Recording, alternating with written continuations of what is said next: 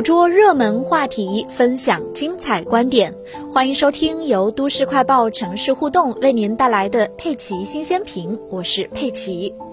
四月二十六日，国药集团中国生物奥密克戎变异株新冠病毒灭活疫苗全国首个获国家药监局临床试验批件，引发社会各界广泛关注。四月二十七日，中国生物以视频会议的方式召开了媒体沟通会。出席会议的专家有国药集团总工程师、中国生物董事长杨晓明，中国生物首席科学家、副总裁杨慧川、张云涛。他们向社会公众通报有关情况，对大家所关心的问题呢进行集中解答。第一个问题。奥密克戎变异株新冠疫苗已经获批临床，相信在不久的未来也会获批上市。那么，这是否意味着我们现在正在接种的新冠疫苗已经没有效果了呢？中国生物首席科学家、副总裁张云涛表示，这次研发的澳株对前期新冠疫苗不是完全否定的，前期接种的一代新冠疫苗仍然是有效的。前一段时间香港疫情爆发中，也可以看到灭活疫苗对重症和死亡，特别是六十岁以上人群具有明显的保护作用，所以原有的疫苗依然是有效的。第二个问题，澳洲疫苗的有效性如何呢？张云涛介绍到，澳洲疫苗在获批临床研究之前，系统的做了动物免疫原性评价工作，用免疫动物获得的血清对世卫组织高度关注的各种变异株都做了体外交叉中和实验。从结果来看，澳洲疫苗对奥密克戎变异株有很好的中和活性，对贝塔、德尔塔以及原型株等毒株的中和活性也有所提升，效果还是非常理想的。第三个问题，澳洲疫苗什么时候能上市呢？张云涛介绍，在获得临床实验批件之后，我们正在加速开展相关的临床研究工作。新疫苗短期计划在中国内地和香港开展临床实验，临床研究工作将按照相关的疫苗研发与评价指导原则来开展。相关的临床方案需要进一步与专家和药监部门进行讨论之后确定，预计需要三到四个月左右的时间来完成。第四个问题，澳洲疫苗是第四针吗？临床计划如何开展呢？张云涛介绍到，我国新冠灭活疫苗的免疫程序是两针次的全程免疫加第三针的加强免疫。对于大家提出的第四针的说法呢，要注意到。澳洲疫苗的临床实验啊，并不是作为新冠疫苗的第四针来设计的。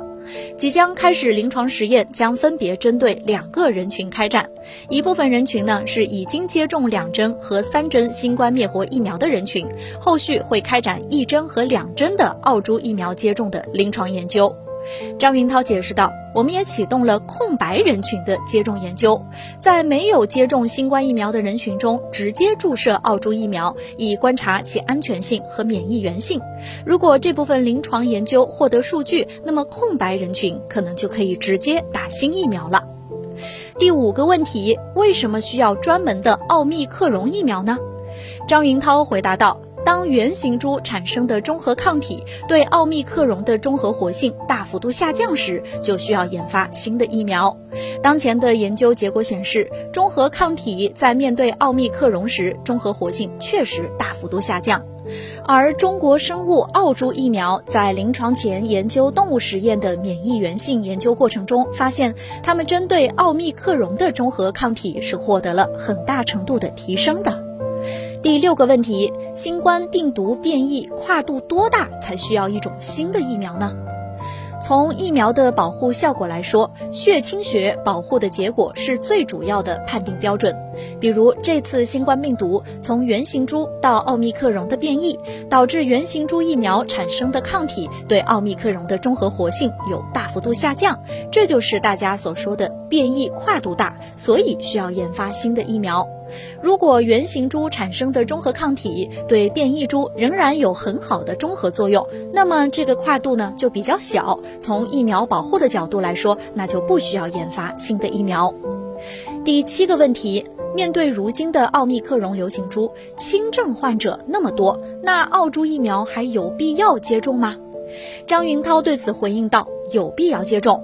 奥密克戎变异株传播快、传播猛，隐性感染非常多。我国过去一段时间发生的新冠肺炎群体性感染，接近一半都是因为隐性感染传播，再引起聚集性感染的。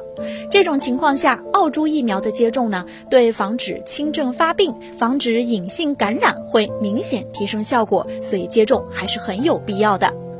第八个问题。澳洲新冠疫苗的产能有保障吗？中国生物首席科学家、副总裁杨慧川表示，自2020年疫情爆发之后，国药集团中国生物就立刻启动了新冠疫苗的研发和车间建设。2020年至2021年间，生产设施已经大规模投入，已经在全国建成了六个 P 三级生产车间和三个 P 三级实验室。同时呢，在六个下属疫苗生产企业也建立了配套灌装生产设施。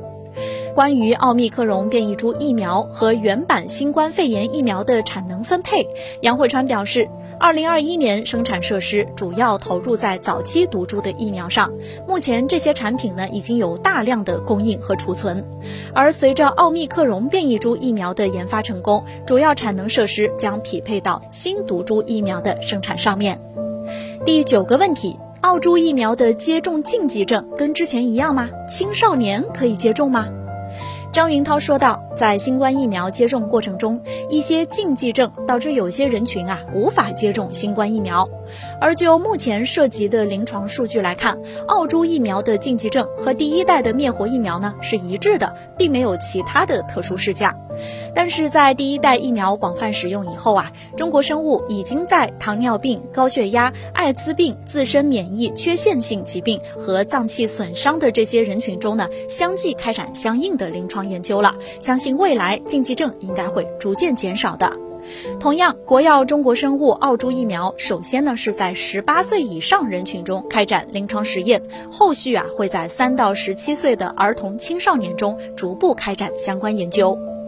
第十个问题，群体免疫屏障什么时候能够建立呢？